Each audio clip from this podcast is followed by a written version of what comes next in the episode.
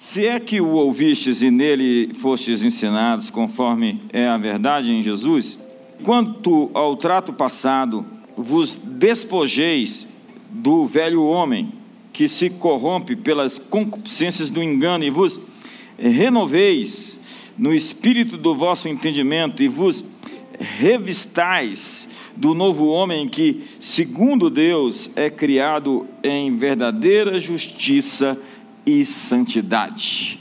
Passa algumas páginas, vamos até Colossenses, que fica logo depois aí de Filipenses. Efésios, Filipenses, Colossenses. Vamos no capítulo 3, verso número 9, ouvir a mesma palavra. Então Paulo diz aos crentes em Colossos, vamos lá, verso 9: Não mintais uns aos outros, pois já vos despistes do velho homem com os seus feitos, e vos revestistes do novo, que se renova para o conhecimento, segundo a imagem daquele que o criou. Feche seus olhos. Pai, obrigado por essa noite aqui, essa oportunidade nesse mês de fevereiro de 2019, de poder ouvir a tua palavra, ser ministrados por ela, transformados por ela. Como diz o apóstolo Paulo aos Coríntios, que nós vamos nos renovando, vamos sendo transformados de glória em glória, como que por espelho na imagem do Senhor. E nós queremos, Senhor, seguir sendo transformados, mudados, atualizados, Queremos expor o que há de melhor que o Senhor colocou dentro de nós nessa geração, seus tesouros e as tuas belezas. Queremos viver o teu propósito, os teus sonhos. Abandonamos os nossos pesadelos e hoje abraçamos o teu plano para nós. Queremos viver as realidades do céu na terra e hoje desmontamos todos os sofismas e tomamos cativo todo pensamento à obediência de Cristo Jesus nesse lugar. Quebramos todos os poderes que tentam oprimir mentes e emoções, e amarramos hoje o valente e saqueamos seus bens. Hoje tomamos posse e liberamos hoje imaginações concordantes com os pensamentos do alto, a mente de Cristo e desfazemos toda a oposição à verdade da mensagem.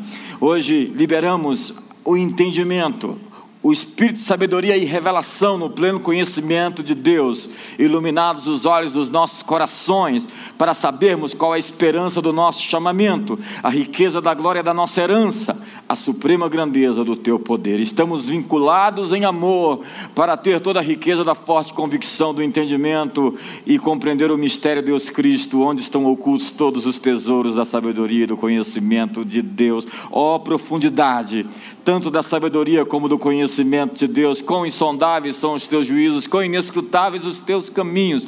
Quem, pois, conheceu a mente do Senhor, ou quem foi o seu conselheiro? Quem lhe deu a ele primeiro, para que ele viesse a ser recompensado, porque dele, para ele e por meio dele seja a glória para todos sempre, em nome de Jesus. Amém. Hoje eu quero falar sobre desenvolvimento pessoal. Existem três chamadas de Jesus que são três fases de crescimento. O primeiro é: Vinde a mim. Mateus capítulo 11, verso 28. Todos vocês que estão cansados, sobrecarregados, eu vos aliviarei, tomai sobre vós o meu fardo que é leve, o meu jugo que é suave, e aprendei de mim que sou manso e humilde de coração. A primeira chamada de Jesus é: venha, venha como você está, pesado, angustiado, é, do jeito como estiver.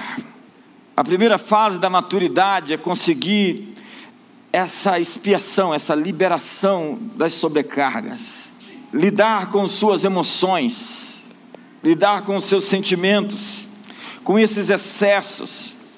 A segunda chamada de Jesus vem logo depois, no capítulo 16 de Mateus também, quando ele diz: Venha após mim.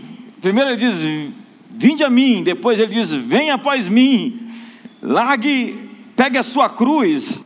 Você abriu mão agora das suas emoções destrutivas, então agora eu vou te dar uma cruz para você carregar. Isso fala sobre lidar com sentimentos tentações, lidar com limites, aprender a colocar limites nos seus desejos, negar a si mesmo, negar a si mesmo. A terceira chamada de Jesus, a maturidade, está em Mateus 28, quando ele diz: Ide, ide por todo mundo, pregai o evangelho a toda criatura. Quem crê e for batizado será salvo, quem não crê será condenado.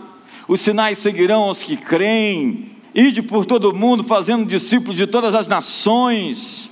Eis que estou convosco todos os dias até a consumação dos séculos. Primeiro ele diz: Vinde, a mim, você que está cansado, sobrecarregado, lide com essas pressões, compulsões, com essas manias, com essas coisas, essas obstinações, com esses sentimentos, com essas sobrecargas. Logo depois ele diz: Vinde após mim, me siga, mas antes abra mão, abra mão dessas coisas que te prendem, que te amarram, dessa liberdade escravizadora que você diz que tem. Negue-se a si mesmo, tome a sua cruz e me siga. E agora, vá Ide por todo o mundo, é o chamado a emancipação, a lidar com os seus dons, com os seus talentos, a encontrar sua vocação, seu propósito na vida. São as três fases da maturidade cristã. Vinde, vinde, vinde após mim, ide. Então, dito isso, homens e mulheres são bem diferentes. Homem nasce homem, mulher nasce mulher, acredite. Isso é certo, como certo é 2 mais 2 igual a 4. E então, prova disso é que homens e mulheres são bastante diferentes em todos os aspectos. A mulher é mais desenvolvida do que nós, homens. Mulheres são super desenvolvidas. Elas têm um melhor olfato. Elas sentem o cheiro. Esses dias eu estava chegando lá em casa, a Disse abriu a porta. Eu falei, como é que você sabia que era eu? Senti seu cheiro. Elas têm mais sensores na pele. Acredite, elas têm mais dez vezes sensores na pele. Por isso que bater numa mulher é uma grave, um gravíssimo ato. As mulheres têm uma melhor visão do tipo radar. Elas enxergam tudo à sua volta, elas têm uma visão de 180 graus. Acho que elas têm até olhos nas costas também. Elas têm uma maior variedade de cones na retina e possuem uma visão periférica mais abrangente. Seu campo visual atinge cerca de 180 graus. Nós homens somos diferentes, temos uma visão tipo túnel Enxergamos claramente a longa distância como que por binóculos. Mas se você enxerga mais à frente, elas enxergam como um radar para todos os lados a curta distância. Homem consegue achar o um endereço mais afastado, mas não consegue achar qualquer coisa na geladeira. Elas são capazes de perceber detalhes ao seu redor, mas não conseguem ver a luzinha vermelha do óleo piscando no painel do carro elas veem um fio descosturado numa blusa a 10 metros de distância, mas não conseguem deixar de esbarrar na porta da garagem com o carro. Mulheres têm uma melhor audição do que os homens. Para cada homem que consegue cantar afinado, há oito mulheres que fazem o mesmo. Elas sentem melhor as diferenças do tom e o volume da voz. É por isso que elas se ofendem mais com o tom com que você fala quando, ela, quando elas são tratadas desse jeito? Elas, tipo, o que é? Mulheres são mais intuitivas, elas são capazes de ler sinais não verbais, e elas são mais complexas. É, acredite, homens, meninos, se desenvolvem mais lentamente do que as meninas. Meninas desenvolvem-se mais depressa do que nós ao nascer, elas estão muito à frente dos meninos. O estrogênio que o corpo delas fabrica ainda no útero da mãe acelera o desenvolvimento do cérebro feminino. As garotas aprendem a dizer frases inteiras e coordenar os dedos para desenhar ou escrever seis a doze meses antes do que os meninos. Estão prontas para frequentar uma escola cerca de um ano antes deles. Elas amadurecem mais cedo elas entram na puberdade por volta de dois anos antes dos meninos. e transformam-se em uma mulherzinha da noite para o dia, enquanto o garoto parece parado no tempo. O desenvolvimento do cérebro feminino completa-se anos antes do desenvolvimento do cérebro masculino, que só acontece lá pelos vinte e poucos anos, e alguns quarenta e pouco. É como se Deus dissesse a elas: é melhor vocês se adiantarem, porque vocês vão precisar de juízo, moças. É, John Milton, o maior poeta inglês, escreveu no seu Paraíso Perdido que Adão, e conforme diz também o apóstolo Paulo na, na, Bíblia, ele não foi enganado, senão ele comeu do fruto sabendo o que estava fazendo. Eva foi enganada. Então John Milton vai dizer que foi um grande gesto de amor de Adão ao ver Eva cair e dizer: Eu tenho que me juntar a ela.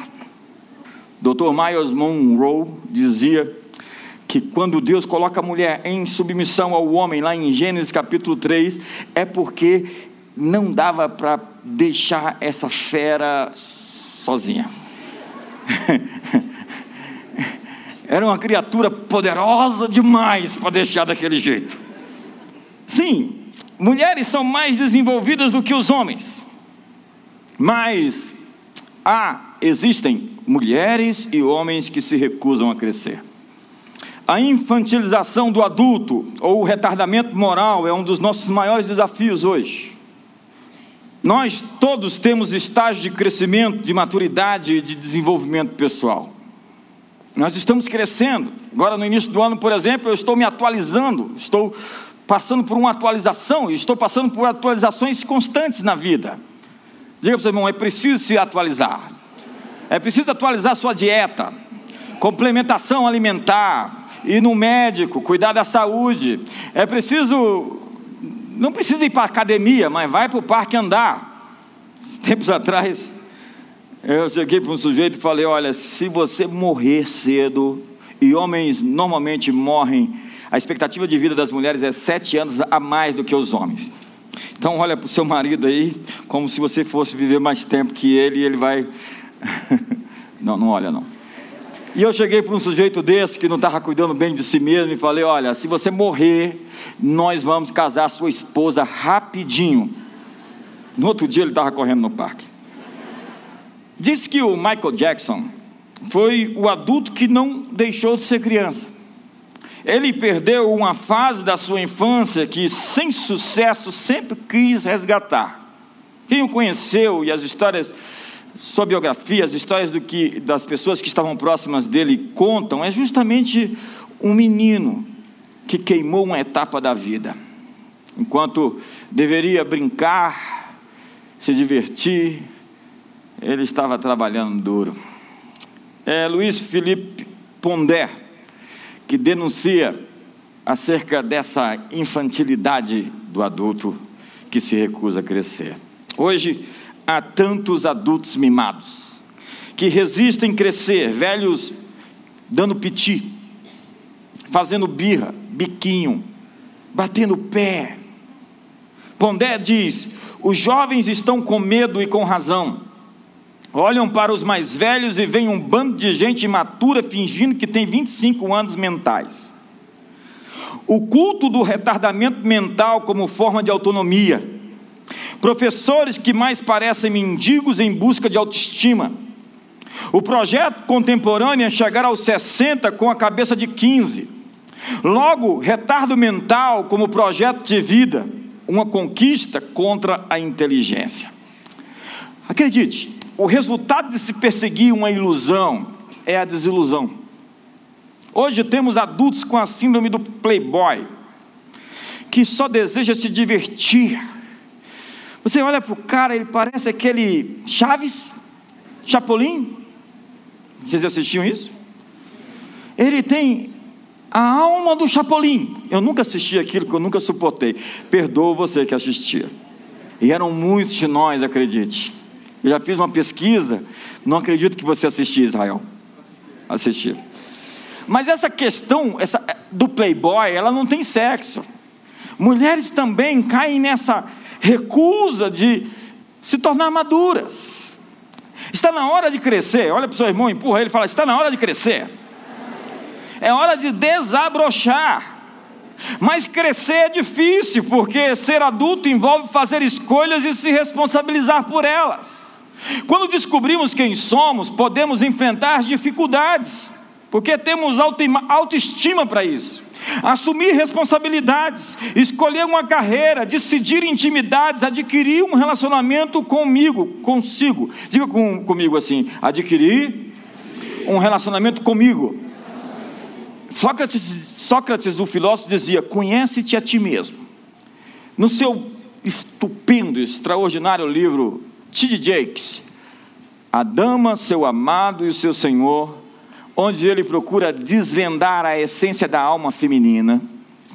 Ele fala que a sinfonia da vida, ela é composta de três notas musicais: o seu relacionamento consigo, o seu relacionamento com o seu amado, o seu relacionamento com o seu Senhor, com Deus.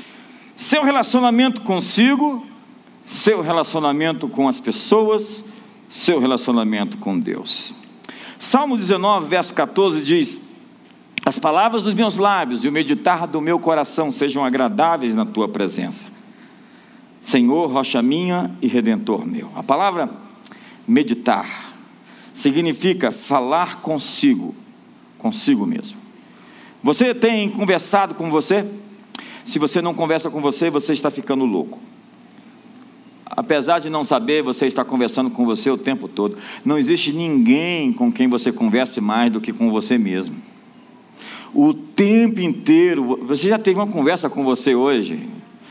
É, e, e essa conversa às vezes não foi boa. Pense. Você passa um bom tempo do dia conversando consigo e por vezes alguém mais entra na conversa. E entra um pensamento e uma ideia e você pensa que é seu.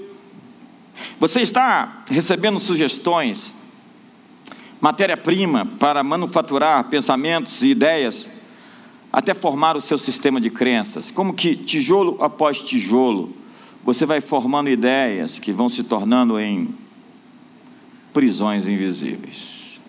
Por vezes, o seu maior crítico é você mesmo. Você se sabota. Há hoje cristãos presos pela culpa, com alta aversão e ódio de si mesmos. O filósofo Eric Hopler dizia: Nós fomos comandados por Jesus a amar a nós mesmos, amar o próximo como amamos a nós mesmos. Mas por vezes nós odiamos o próximo como odiamos a nós mesmos. Portanto, trate-se com carinho. Dê uma mãozinha para o seu irmão, fala para ele, trate-se com carinho. Mata no ombro dele assim, fala, cuide bem de você mesmo. Diga para ele assim, converse consigo. A propósito, você já faz muito isso, você só não tem a consciência que está fazendo. Desenvolva intimidade com você. A maioria das pessoas não se conhecem, não sabem quem são, não desenvolveram sua alma, sua autoimagem, sua autoestima. Davi, e eu já li os salmos tantas vezes, em, traduzindo em primeira pessoa, por horas, proclamando eles em oração. E eu aprendi a orar, na verdade, com Davi, Davi foi meu professor. E ele, por vezes, está falando com Deus e por vezes aparece falando consigo. Os salmos estão repletos disso, deixa eu te mostrar. Primeiro ele diz: sai da depressão, Davi, sai daí, vem para cá. Porque te abates, minha alma? Porque te perturbas dentro em mim? Espera em Deus, porque ainda o louvarei, meu auxílio e Deus meu. Ele está dizendo para si mesmo: ei, vem para fora, sai desse buraco. Ele diz para si, para guardar o livramento, no Salmo 62, verso 5: Ó minha alma, espera somente em Deus, porque dele vem a minha salvação. Ele está dizendo para si: Ei, JB, espera em Deus, porque ainda o louvarei. Ele está dizendo: Porque dele vem a minha esperança, porque eu espero nele e ele não confundirá, nem envergonhará todo aquele que nele confia. Ele diz para a sua alma louvar, ele diz: Minha alma bendiz ao Senhor, bendize a minha alma ao Senhor. E tudo que é em mim, bendiga o seu santo nome. Bendize, ó minha alma, ao Senhor e não te esqueças de nenhum dos seus benefícios. Ele diz: Ei, ei, ei, minha alma, não se esqueça dos benefícios de Deus. Ele está falando consigo e ele insiste o tempo todo em continuar falando consigo. Lá no Salmo 57, ele diz: Desperta, ó minha alma. Ele diz para si mesmo: Acorda, ei, acorda Ei, vamos para cima! Ei, não se entrega! Despertai, lira e arba. Quero acordar a alva. Ele diz: Vou acordar bem cedo. Minha alma, fica sabendo, eu vou acordar cedo. A alva para adorar a Deus. Render-te-ei graças entre os povos. Cantar-te-ei louvores entre as nações. Ele está conversando consigo. Daqui a pouco muda a conversa com aquele que conversa conosco, quando nós assim conversamos com ele. Porque a oração não é um monólogo, a oração é um diálogo. Um dia, um, tempos atrás, eu ia orar em alguns lugares assim, onde as pessoas iam para orar, chamar aquilo de monte, eu não entendo nada. E as pessoas chegavam lá e às vezes eu via a atitude de alguns, uns se ajoelhavam e orava, orava, orava, orava, orava, orava, orava, orava, orava. falava, falava. Aí depois de meia hora falando, falando, levantava e ia embora. Eu falei, isso não é intimidade. Isso não é oração, isso é orfandade. Às vezes eu calo, simplesmente calo. A minha oração às vezes é só o silêncio esse é um dos tipos de orações mais poderosos que eu consegui encontrar durante a minha vida inteira. É ficar em silêncio, encontrar a frequência, a sintonia, para daqui a pouco ser invadido pela Sua presença. Então, chegue no espelho hoje e sorria, fale consigo, converse com a sua alma medite, faça seu cérebro acreditar, entenda, o seu cérebro ele age assim, você precisa fazê-lo acreditar que é verdade. Você está neurobiologicamente conectado. É o cérebro ele funciona de uma maneira independente, assim como o seu intestino, que é o seu segundo cérebro, onde se produz serotonina. É a serotonina que alegra do seu interior fluirão rios de água viva. Está lá na Bíblia. E você precisa dizer a sua alma, porque há muitas coisas que você está aceitando como verdade que são mentiras, setas, dados inflamados, histórias que você está contando para você, que na verdade é alguém na linha, tem boi na sua linha, tem alguém é, invadindo as frequências. A palavra anjo, a palavra mensageiro, malaque ou ângelos, que significa justamente alguém que está trazendo uma informação, que está trazendo algo em que você vai se empenhar em acreditar se você assim se apropriar. Então tenha o material certo para mastigar. Quando você pega um problema e mastiga, você está criando uma ansiedade, uma preocupação. Você está conversando consigo do modo errado. Quando você pega uma promessa e a mastiga, você está alimentando a sua alma de, de fé, de esperança, de confiança. Então você está conversando consigo da maneira certa. Cita o versículo para você, pregue para você, diga para você o que você precisa acreditar se não tem ninguém para te dizer. Antes de pregar para os outros, pregue para si, porque tem gente que prega para os outros e eu não acredito neles, porque eles dizem: aceita Jesus, olha o que ele fez comigo. Aí o sujeito fala: não quero aceitar seu Jesus, não. Você é como uma flor que desabrocha para fora. Há muitas pessoas que ainda estão no seu estado botão, se negam a se expandir, a se mostrar, a se revelar. Ao florescer, você começa a frutificar. Mas você é muito mais complexo do que uma flor. Você tem milhares, bilhões de botões em você que precisam desabrochar. É isso que você é, como se tivesse muitos botões literais onde você aperta e aciona, ativa coisas. Seu verdadeiro você está escondido dentro de você, e eu desejo muito conhecê-lo, porque o que eu vejo por vezes é um sub-você, é uma versão inferior de quem você é porque ainda você não se desenvolveu, desenvolveu, tirou a capa, a crosta, tirou todas as coisas que impedem você de se mostrar suas cascas. Tem gente cheia de casca.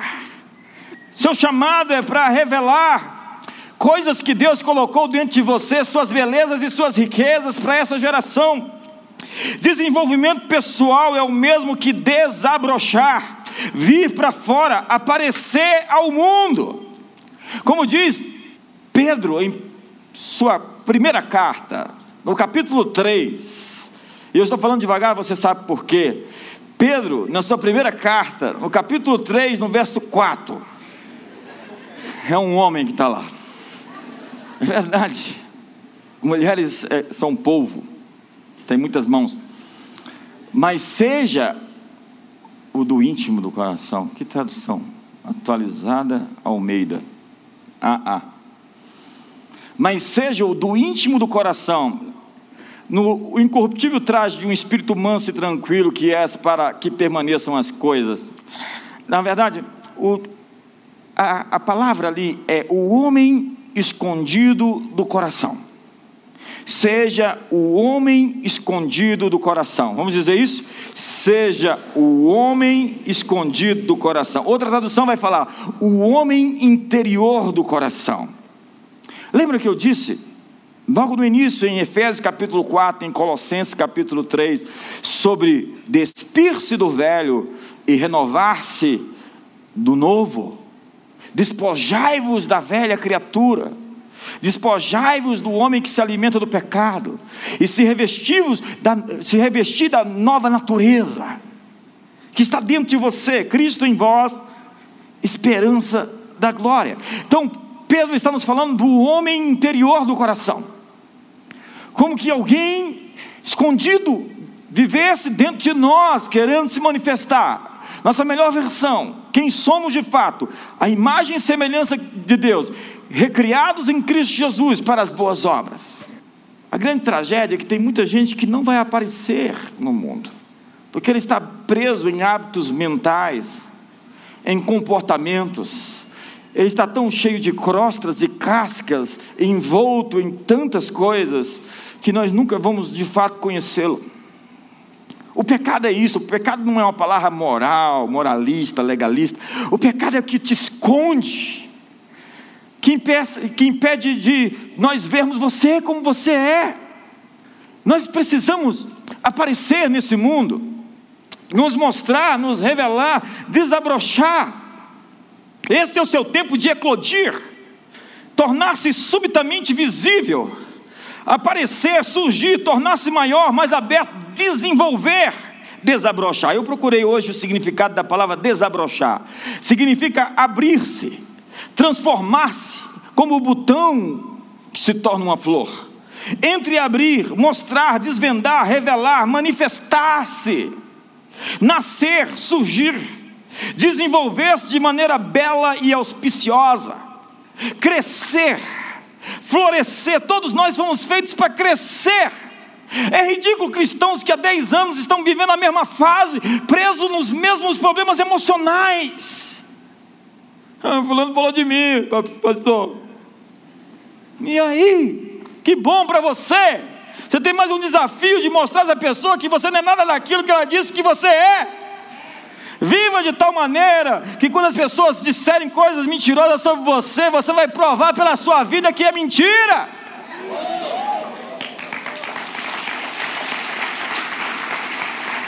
Todos nós nessa vida fomos chamados para passar por uma radical transformação na vida, a fim de parar de rastejar, porque nós fomos feitos para voar, somos seres humanos e a nossa natureza é voar. Mas é preciso primeiro desistir de ser lagarta. Borboletas, primeiro são ovos. E quando as larvas saem desses ovos, coisa nojenta, passam a se chamar lagartas, melequentas. Lagartas são desajeitadas, pesadas e vivem se arrastando pelas folhas. E elas comem cada coisa estranha. E depois de viver cerca de 60 dias só comendo e dormindo, a lagarta para, começa a tecer um casulo em sua volta, dentro dele inicia-se um lento processo de transformação, fechada e isolada, a lagarta se torna uma crisálida. Ali nas sombras, o milagre começa a acontecer longe dos olhares da multidão, até que o casulo se abrirá, revelando que, o que o tempo produziu. Dentro do casulo, mudanças profundas estão acontecendo, porque tudo que é lagarta está morrendo. Olha para o seu irmão e fala: tudo que é lagarta está morrendo. Isso é o velho homem, o velho homem é a lagarta. Seu antigo estilo de vida está morrendo, a sua dieta está morrendo. Os lugares onde a lagarta frequentava estão morrendo. As velhas amizades da lagarta estão morrendo. Mas libertar-se do casulo não é fácil. Ela terá que comer o que a impede de vir para fora. Se de alguma forma ela for ajudada a sair da crisálida, jamais voará. Tem coisa que só você pode fazer por você. E se você faz aquilo que as pessoas deveriam fazer por si mesmas, você está impedindo essas pessoas de terem a força nas suas asas para alcançar os voos que elas precisam.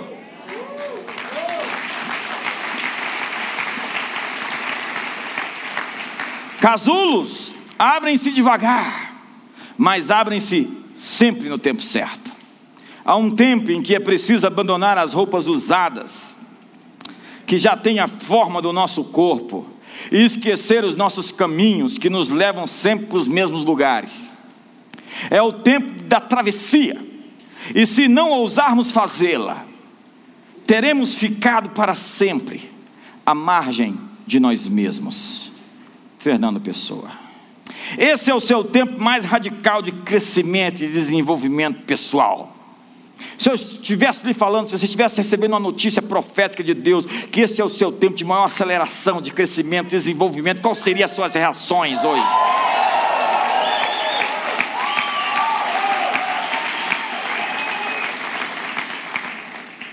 Eu vou terminar. Esse final de semana eu assisti o filme A Mula, do Clint Eastwood. Muita gente diz que é o filme Despedida, como ator e que também uma certa autobiografia. Ele, um florista, perde o mercado por causa da chegada da internet, quebra, perde tudo. Não antes de ter perdido a família, porque era um mau pai, um péssimo marido, que priorizava as amizades de fora, aplaudido lá fora, odiado dentro de casa. Ele não ia em comemorações, celebrações, festas da família. Deixou de ir até no casamento da sua filha que o odiava. Num diálogo, no final da vida, depois de ter se tornado uma mula para levar de cidade em cidade drogas narco... entorpecentes do crime organizado do cartel do cartel mexicano ele tem um diálogo com sua filha, onde ela diz, onde ele diz para ela: Eu perdi a melhor parte da vida. Eu não priorizei as coisas que de fato importam, as mais importantes. Ao que ela responde: Pai, o senhor só demorou desabrochar. Acredite, aquele homem no filme tem 90 anos, traficando drogas, levando droga e no final da vida dele, ele resolve priorizar a família. É no final da vida dele que ele descobre que pessoas são mais importantes do que coisas. Que a família é o nosso maior ativo que a gente pode ter. É no final da vida dele que ele resolve acordar. Amigos, você não precisa chegar no final da sua vida para desabrochar. A vida pode começar para você, mesmo que você tenha gasto tanto tempo com futilidades. Nós podemos ainda acordar a fim de valorizar as coisas que interessam. O que é sucesso? Sucesso para alguns é ter dinheiro, sucesso para alguns é ter saúde. John Maxwell diz que sucesso é ter as pessoas que você ama perto de você. Porque no fim de tudo, se você tiver cinco minutos de vida, agora você não ia pensar em quanto você tinha deixado na conta corrente, nem naquele carrão que você tem na garagem. Isso, na verdade, não importa. O que importa são pessoas, são relacionamentos, são investimentos para as futuras gerações. No filme, o protagonista diz: Eu pude comprar quase tudo, menos o tempo. Foi Moisés quem disse no Salmo 90: Ensina-nos a contar os nossos dias, para que alcancemos corações sábios. O quanto demoramos a desabrochar? Será que esta não é a sua hora de acordar, de se atualizar? Será que esse início de ano, fevereiro, não é o momento de você se reinventar? De você investir em coisas que realmente valem a pena e que importam na vida? Você não precisa chegar ao fim da existência e morrer frustrado. O melhor da vida é dar aos outros o que temos de melhor em nós.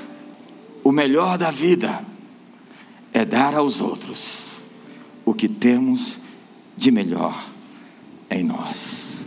Portanto, desperta tu que dormes, e Cristo te levantará dentre os mortos. Esse é o seu tempo para se atualizar, para se desenvolver, para desabrochar. Fique de pé.